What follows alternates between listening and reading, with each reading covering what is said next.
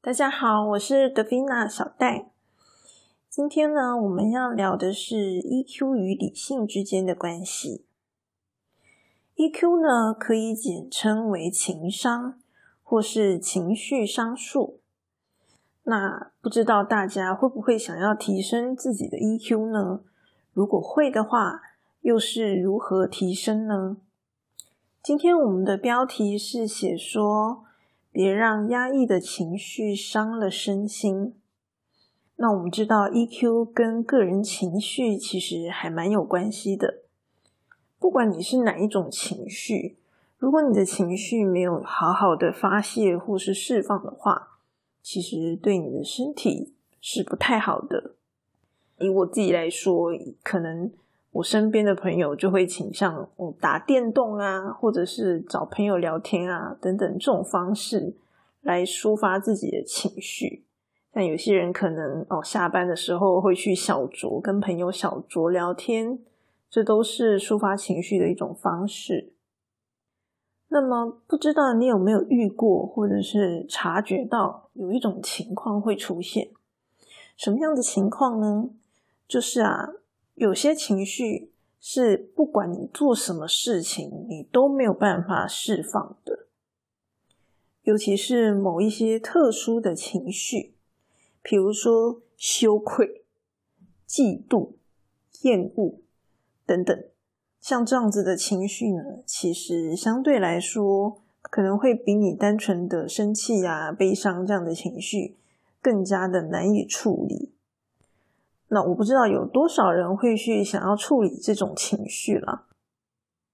第一集的时候，我们有聊到说，就是呃，其实我在露脸拍影片这件事情上，也是有很大的一个心理障碍，所以我当然也会有情绪在。那但是我必须要克服这件事情嘛，所以呢，我就要想办法去处理它。不过这类型的情绪通常来说是比较不太好处理的，所以接着就要来谈到我们前面讲到的 EQ 与理性之间的关系。EQ 与理性到底有什么关系呢？其实就是我认为理性是有办法来帮助你处理情绪的。那当你的情绪有办法被处理的时候呢，你的 EQ 自然而然就会好了嘛。所以为什么我的标题是写说别让压抑的情绪伤了身体？我们今天提出理性这个诉求，就是要告诉大家说，情绪并不是用压抑的就可以了，用压抑的其实并没有效。你以为你压抑了下来，但其实是没有的。当你未来累积到一个阶段的时候，它将来一定会反扑你，你就会受不了，然后就爆炸了。所以，压抑对情绪来说是完全没有用的一件事情。应该说，它只能够让你在短时间可能不会发作，没有什么事。但是对于长期来看，并不是一件很好的事。那我们要怎么样透过理性来处理我们的情绪呢？我这边拿一个厌恶的例子来举例好了。我们在什么情形下会产生厌恶感？我目前想到的最直觉想到的就是歧视。当你歧视一个人的时候，你就会产生厌恶。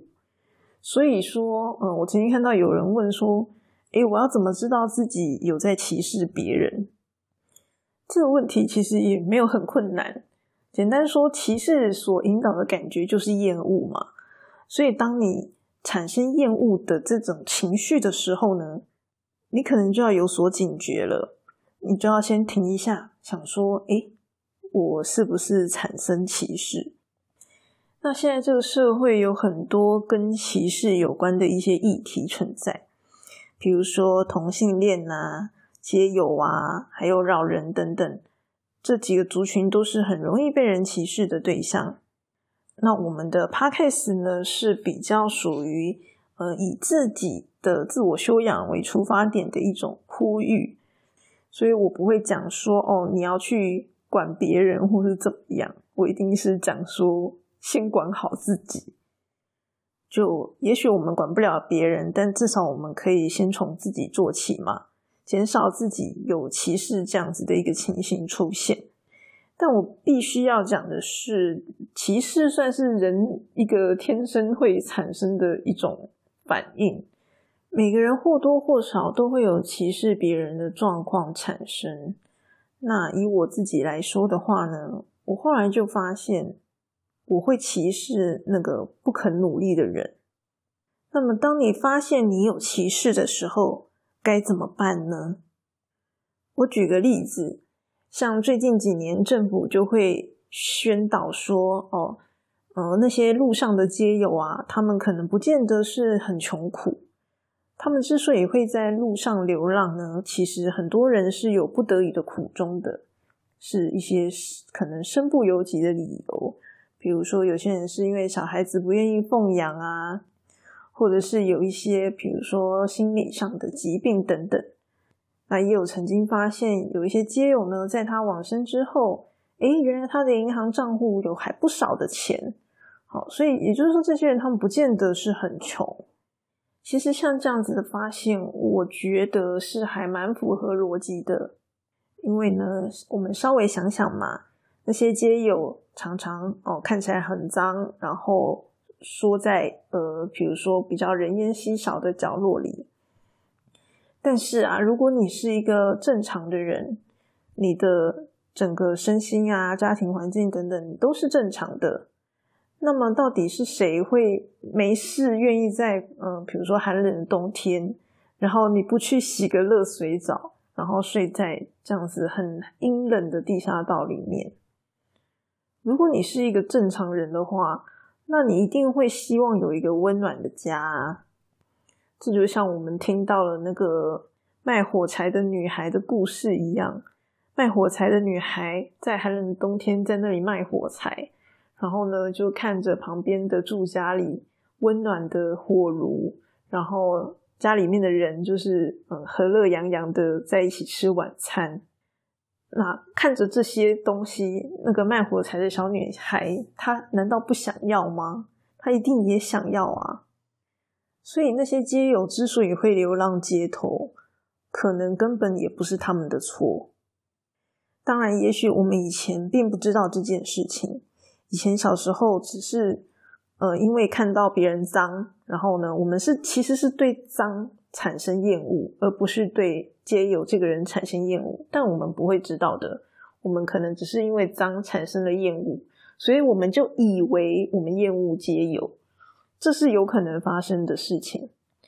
那么在政府啊跟新闻的宣导之下呢，可能渐渐就会有越来越多人知道了解这件事情。那就会告诉自己说：“诶，其实我们不应该去歧视这些人。”当你开始对自己这样子说的时候，久而久之，你就会发现，你渐渐的真的不会去歧视他们了。你真的不会因为遇到他们而感到厌恶了。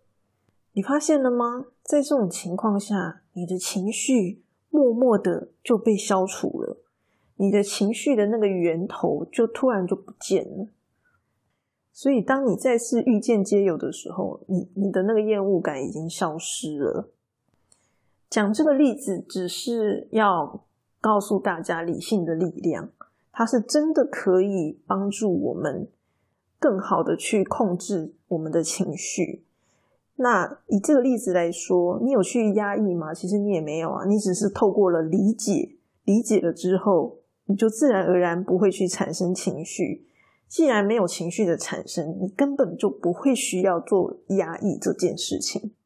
所以，控制情绪最好的方式绝对不是靠压抑，而是要想办法靠理性去说服你的感情，让你可以在你不希望产生情绪的情况下，它就真的不要产生情绪。这就是一个我们可以努力去练习的一个方向。那在听完这个例子之后呢？我帮大家整理一下，理性在什么样的情况之下，它是有办法去控制这个情绪的。它有两个很重要的条件。第一个条件就是，你必须要先能够察觉自己有情绪。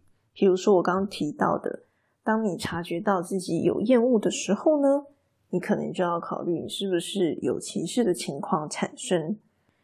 但是如果你没有特别的去意识到这件事情，那过了你就忘记了，你马上很快就会忘记了。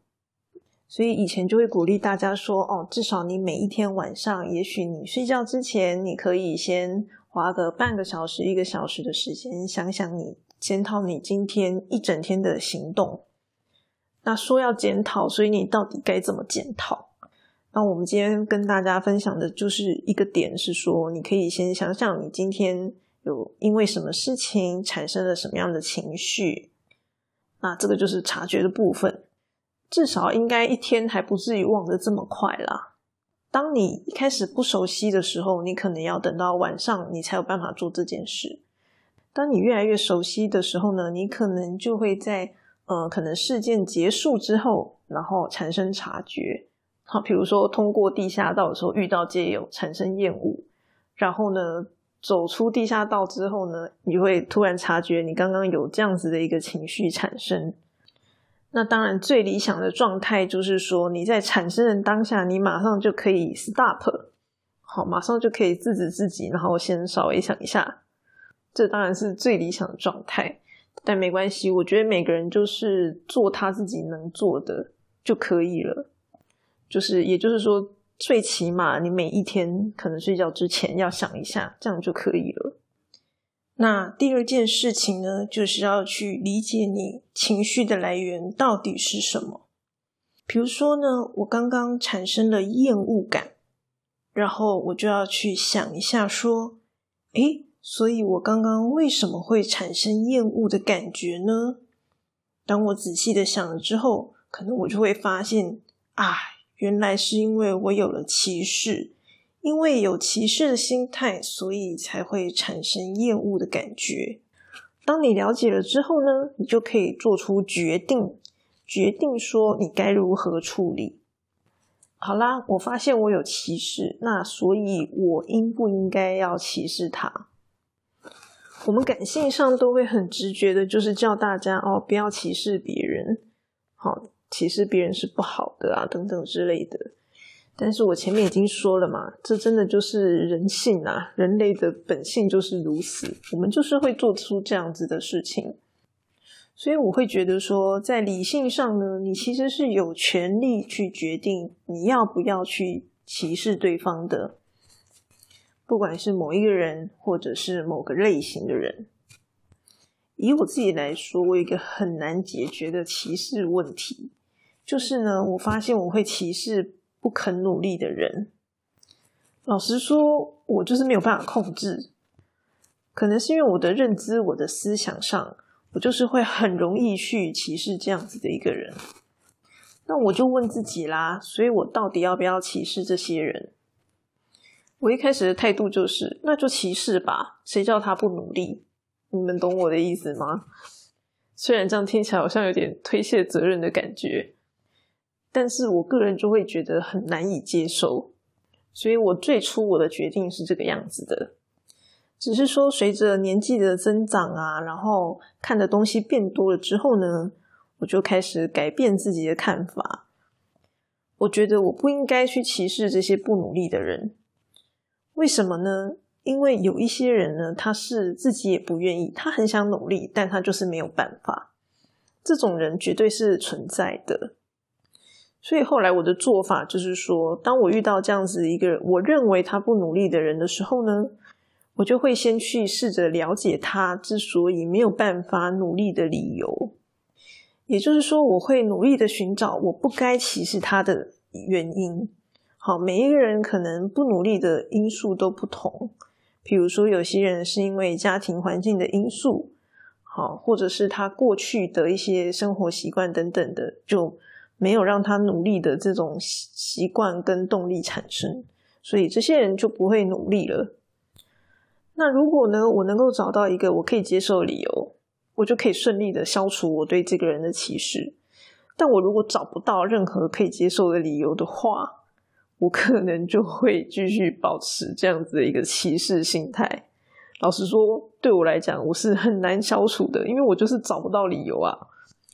但是在这个时候，我已经不会觉得我的歧视是不对的了，因为我已经花时间心力在这个人的身上，并且呢努力寻找，比如说哦他的优点啊，然后他的生活啊，去了解他的一些东西。我花了这些时间心力在对方的身上，但是结果我最后获得的回报却是他仍然不愿意努力等等的这样子一个状况的时候，我反而就会觉得我的歧视是合理的。当然，你也可以说我是在硬凹啦，合理化自己这个不正当的这个情绪。对，但是呢，老实说，我也想不到更好的方法了。不然，你觉得我们应该要怎么办呢？人类天生的这个情绪就是会有歧视啊？难道我们要违背人性吗？这样也实在不太合理。毕竟我们又不是什么神仙之类的，我们就还是有七情六欲的人类啊。当然，我们可能也要避免变本加厉的情况就是了。不要说，好像我给了自己一个正当歧视对方的理由，然后就变本加厉，然后可能对对方的态度就更加的不好，这样子也不是很理想的一个状态。只是说，我觉得做到这种时候呢，理性上就是已经可以放过自己一马了，不需要对自己这么苛刻。我在上周十月三十号的时候呢，发布了一则 YouTube 影片。那么里面的内容就是在讲关于 EQ 这个主题。影片中呢，我有帮大家整理这个 EQ 的定义到底是有哪些，另外也有比较更加详细的说明，我认为该如何透过理性来控制这个情绪的部分。不过当然这些都是我自己的看法，不知道大家又是怎么样来提升自己的 EQ 呢？欢迎留言跟我们大家分享。如果你所收听的 Podcast 没有办法留言的话，你也可以到 YouTube 影片留言给我。那么今天的 Podcast 就先到这边，我们下次再见喽。